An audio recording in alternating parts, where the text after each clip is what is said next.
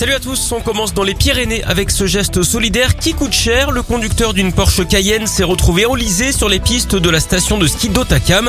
Alors il ne voulait pas dévaler les pentes avec son bolide, hein. il était tout simplement venu en aide à une personne en panne qui était elle-même piégée par la neige. Le pire c'est que la personne secourue a pu repartir, mais pas le sauveur qui a donc passé la nuit dans sa voiture avant d'être à son tour aidé le lendemain matin. C'est le bon samaritain qui a été victime de sa bonté, ont résumé les gendarmes.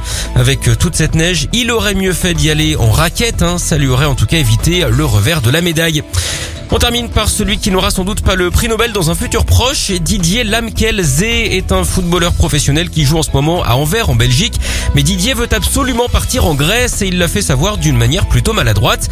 Un matin, il s'est pointé à l'entraînement avec le maillot du club rival Anderlecht. Évidemment, il s'est fait virer du centre d'entraînement. Il a posté une vidéo d'excuses le soir même en expliquant qu'il se tenait à la disposition de son entraîneur. S'il espère que ça suffise, il risque d'être déçu. Didier déchante. Ça va lui filer le cafard, Didier Bourdon, évidemment.